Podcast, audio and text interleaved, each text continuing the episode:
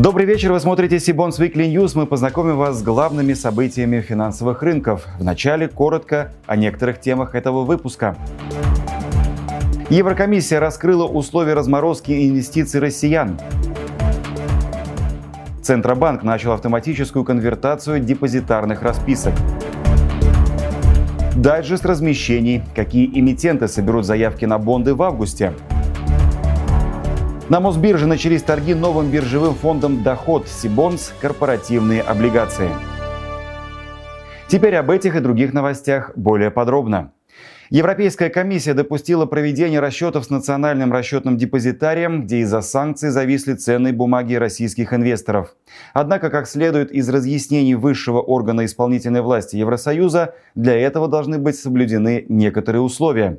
Во-первых, НРД не должен получать экономическую выгоду от этих сделок.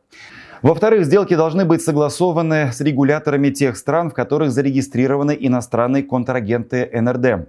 Отмечу, что уже во вторник Национальный расчетный депозитарий объявил, что временно отменяет комиссии за перевод российских ценных бумаг из иностранных депозитариев в российскую инфраструктуру. Однако другим участникам российского финансового рынка, в частности брокерам и управляющим компаниям, потребуется раскрыть адресатов платежей. Это нужно с целью исключения перечислений в адрес лиц, находящихся под санкциями. Кроме того, для разморозки понадобится отдельная лицензия от европейских регуляторов, а на ее получение, скорее всего, потребуется значительное время. Ряд российских брокеров уже выразили готовность принимать все возможные меры в интересах клиентов, но в то же время заявили, что пока не видят пути возможных решений проблемы. За комментарием мы обратились к личному брокеру из компании «Открытие инвестиций» Шамилю Джазаеву. Шамиль, добрый вечер. Могут ли российские инвесторы с учетом последних новостей рассчитывать на скорую разморозку своих зависших активов или ситуация все-таки пока далека от разрешения? Э, добрый вечер, Кирилл. Э, спасибо за вопрос. Э, на самом деле это наиболее желанная новость, которую только можно было услышать. Практически сразу после после заморозки э, уже шли разговоры о том, что а давайте мы как бы сформируем список конечных владельцев счетов э, для там, ЕЦБ, для Еврокомиссии, кому, в общем, это нужно, тому, кто сможет все разморозить, и вы разморозите как бы невинных людей, потому что ситуация получалась довольно абсурдной. Я мог купить акции Apple на московской бирже за рубли, и я же мог купить Э, в одном брокере, да, к примеру, и в другом брокере мог купить акции Apple на питерской бирже за валюту, э, и в одном случае заморожен, в другом нет. Э, ну и как-то это все странно. То есть полузамороженное такое состояние, а кто-то вообще не попал в это, а кто-то попал в это полностью. И, в общем-то, как бы идентификация конечных клиентов могла бы этот вопрос решить.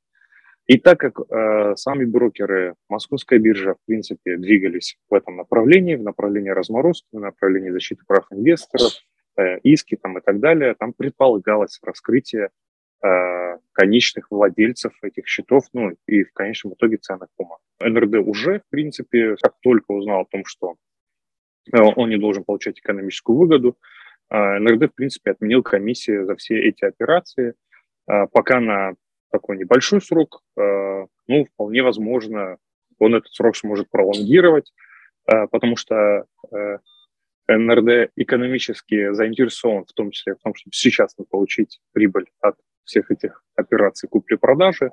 Ну, по подсчетам Центробанка, там э, триллион рублей, э, ну, в рублях, да, если их пересчитывать, э, замороженные, их разморозка может привести к тому, что какая-то часть этих денежных средств на фондовый рынок попадет, и в конечном итоге э, в НРД получит свои, свою прибыль, свой профит, но через некоторое время, вот впервые э, как-то э, завтрашний день можно оптимизмом по этому вопросу как-то смотреть. Несколько крупных банков Уолл-стрит начали предлагать помощь в сделках с российскими долговыми обязательствами. Таким образом, они дают инвесторам возможность избавиться от активов, которые на Западе считаются токсичными.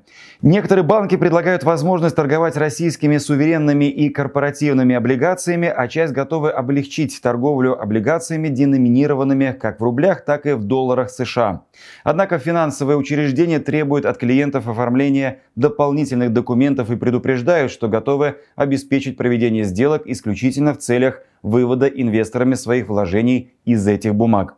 К слову, на фоне возобновившейся с конца июля торговой активности стоимость некоторых российских облигаций заметно выросла. Тем временем Московская биржа с начала этой недели допустила не резидентов к торгам облигациями, но только представителей дружественных стран и зарубежных игроков, конечными бенефициарами которых являются российские юридические или физические лица.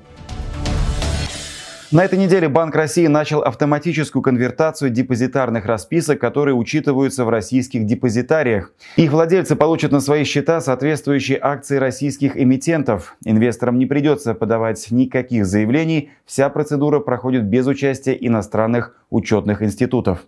Автоматическая расконвертация стала частью масштабного процесса сворачивания программ расписок российских компаний, размещенных за рубежом.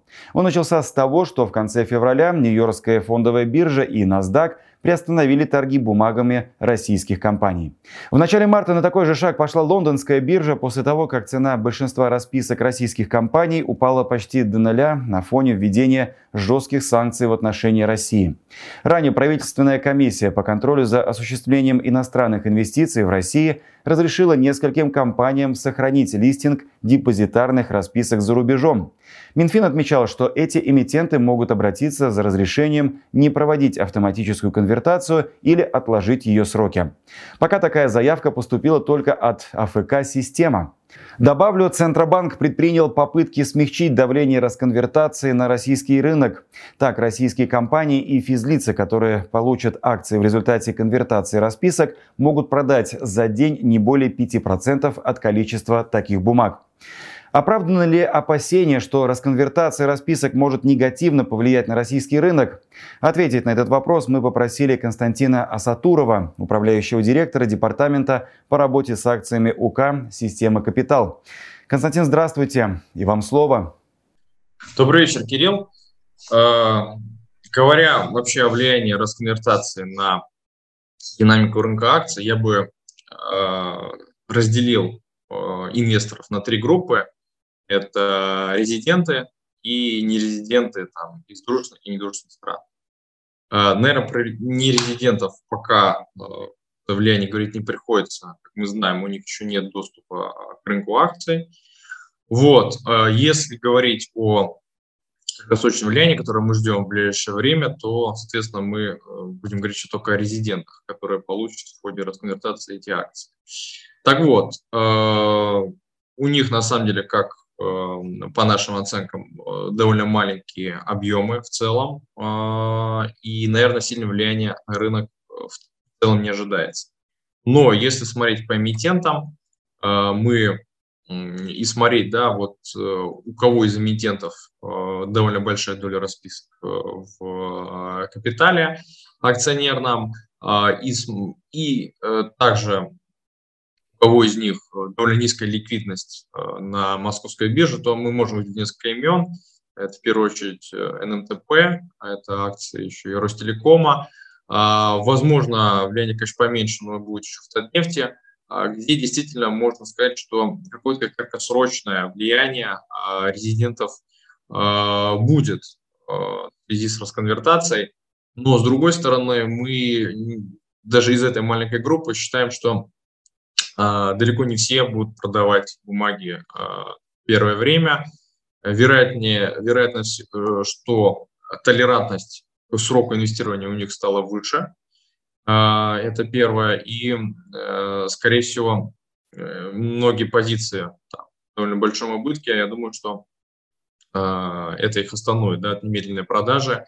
Спасибо. А что касается нерезидентов, если они все-таки получат доступ к нашему рынку, насколько серьезно они на него повлияют? Не будем говорить про нерезидентов из недружных стран. Э, с ними большой вопрос, э, когда они вообще получат доступ и в какой форме это будет. Может быть, там отдельный стакан, а, какая там будет ликвидность. В общем, это очень большие вопросы, пока мы про это не рассуждаем.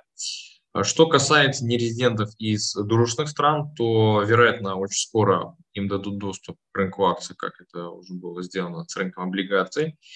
А, но если говорить да, а, про расконвертацию, то надо сказать, что они держали довольно мало расписок, и даже те инвестиции, что были в основном из, э, не, от нерезидентов из, из дружественных стран, они шли через инфраструктуру недружественных стран. Если говорить а, про какое-то более долгосрочное их влияние, то мы не исключаем, что когда закончится действовать мораторий, а, полугодичный мораторий от ЦБ, который вот недавно был введен, что нельзя торговать бумагами, которые переведены в НРД с иностранных депозитариев, которые куплены после 1 марта, то их влияние действительно может быть сильнее. Дело в том, что они, э, те же нерезиденты из недружных стран, могут на внебиржевом рынке продавать э, в иностранной структуре э, нерезидентам из дружных стран, э,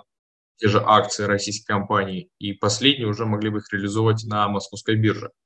Но опять же, для этого нужно, чтобы мораторий ЦП перестал действовать. Сейчас я бы это не учитывал э, при там, принятии инвестиционных решений. Спасибо, Константин, за ваш комментарий. СПБ биржа расширила список иностранных бумаг для торгов в основную сессию. Их количество выросло до 350. Основная торговая сессия длится с 10 утра до 14.30 по московскому времени. Биржевые торги остальными ценными бумагами, входящими в группу инструментов иностранной ценной бумаги, суммарно это более 1700 акций и депозитарных расписок, начинается в 15.30 по Москве. Ранее, с 10 августа, торговая площадка возобновила проведение основной торговой сессии в группе группе инструментов иностранные ценные бумаги. Инвесторы и участники торгов получили возможность заключать биржевые сделки с ценными бумагами 200 международных компаний. Дом РФ и Сбер успешно завершили размещение выпуска ипотечных облигаций объемом свыше 155 миллиардов рублей. Эмитентом ценных бумаг выступил ипотечный агент Дом РФ. Выпуск стал седьмым для эмитента с ипотекой Сбера и самым крупным для банка. С учетом него общий объем совместно размещенных ценных бумаг достиг 391 миллиарда рублей. Кроме того, это третий выпуск для сторон, ипотечное покрытие которого полностью сформировано из электронных закладных. На прошлой неделе Дом РФ завершил размещение крупнейшего э, для Сбербанка выпуска ипотечных облигаций Дом РФ объемом более 150 миллиардов рублей. А Сбербанк является регулярным участником рынка ипотечной секьюритизации. С 2017 года разместил уже 7 выпусков ипотечных облигаций, общий объем которых э, практически достиг 400 миллиардов рублей. В настоящее время в обращении находится 22 выпуска классических облигаций Дом РФ «Ипотечный агент» на сумму свыше 202 миллиардов рублей и 20 выпусков биржевых бондов более чем на 715 миллиардов. Традиционно мы подготовили для наших зрителей дайджест интересных корпоративных размещений на публичном долговом рынке.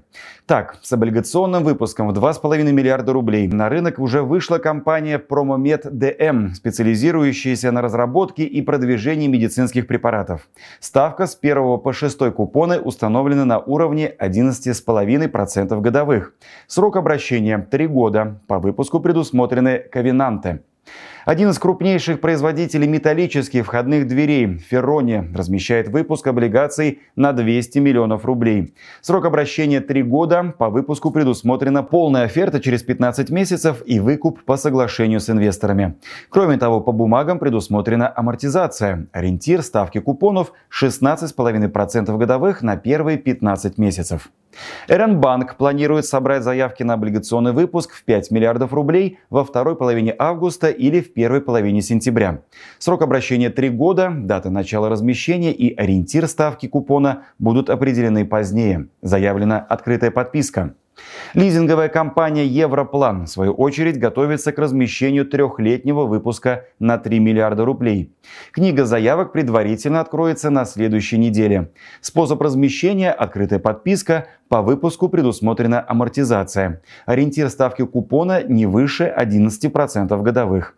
Дата начала размещения будет объявлена позднее. Наконец, известный девелопер Брусника планирует собрать во второй половине августа заявки на дополнительный выпуск бондов объемом не более 2 миллиардов рублей. Известно, что срок обращения составит 3 года, а процентная ставка всех купонов до погашения установлена на уровне 11,85% годовых. По выпуску предусмотрены амортизация и ковенантный пакет. Подробнее об этих и других эмиссиях вы сможете узнать на страницах сайта Сибонс. Ссылки вы найдете в описании к этому видео. На московской бирже стал доступен новый биржевой фонд «Доход Сибонс корпоративной облигации РФ», который следует индексу Сибонс CBI RU Middle Market Investable. Индексы Сибонс линейки Investable ориентированы на максимизацию эффективности процесса управления облигационными портфелями. Они обеспечивают отбор ликвидных облигаций и низкую изменчивость портфелей для снижения затрат фонда при ребалансировке и потерь на спредах. Заявлено, что все средства, полученные от купонов и погашения облигаций, фонд будет реинвестировать. Детальнее о фонде мы попросили рассказать директора по инвестициям управляющей компании «Доход» Всеволода Лобова. Всеволод, добрый вечер. Расскажите, пожалуйста, об инвестиционной стратегии вашего нового фонда. Э, добрый вечер, Кирилл. Э, на самом деле мы долго искали э, чему должен следовать наш фонд, какому индексу. Мы хотели, чтобы он был пассивным, и эм, э, этот индекс должен был отвечать э, главным параметрам высокой ликвидности, широкой диверсификации и простоте управления портфелем, простоте ребалансировок, то есть низкой, низкой оборачиваемости, например. И вы знаете, если честно, мы столкнулись сразу же с большими проблемами, потому что все классические индексы, которым привыкли следовать инвесторы и другие Э, биржевые фонды, э, под эти главные параметры, в общем-то, не подходят. Э, ну, пару примеров. Самые основные индексы, которые мы знаем, до 70% эмитентов выпусков бумаг в них неликвидны или низколиквидны ну, условно имеют там оборот дневной, медиан дневного оборота меньше 2 миллионов рублей. Очень сложно управлять фондом, большим фондом на сотни миллионов рублей или на миллиарды, когда у вас э, бумага торгуется э, несколько сот тысяч рублей в день. Это, конечно, большая проблема. Диверсификация тоже проблема. Э, в большинстве индексов мы легко можем найти выпуски или эмитентов, которые занимают до 10%, а то и больше в портфеле. Ну, для, для биржевых фондов это в принципе неприемлемо, но для большинства инвесторов это очень низкая диверсификация. И вот э, Сибон создал действительно индексы, которые подходят э, для инвестиций, э, таких широких инвестиций биржевых фондов, именно для фондов. Недаром линейка называется именно Investable, потому что эти проблемы решены. Собственно, если мы вернемся к этим же примерам, то в отличие от других индексов, вот мы переходим от до 70% неликвидных или малоликвидных активов к нулю. 0% в индексах э, Сибонса э, неликвидных активов. Мы считаем, что это будет очень успешный, хороший фонд. Средний рынок э, – это рынок с кредитными рейтингами от А до ББ включительно, такой между очень надежными бумагами и такими мусорными, ниже ББ. Э, и он, в общем-то, дают при такой диверсификации довольно высокую надежность, э, и, то есть довольно низкие риски, и при этом, конечно, повышенную доходность. И в этом смысле мы считаем, что э, наш фонд должен быть одним из лучших по доходности и риску на рынке. И мы обсудим в том числе это на совете Сибонс 25 августа. Присоединяйтесь. Спасибо, Всеволод, за приглашение. А чтобы не пропустить анонсы предстоящих онлайн-семинаров и новых выпусков Сибонс Викли, не забудьте подписаться на наш канал, а также на телеграм-канал Сибонс. Я же с вами прощаюсь. До встречи в следующих выпусках.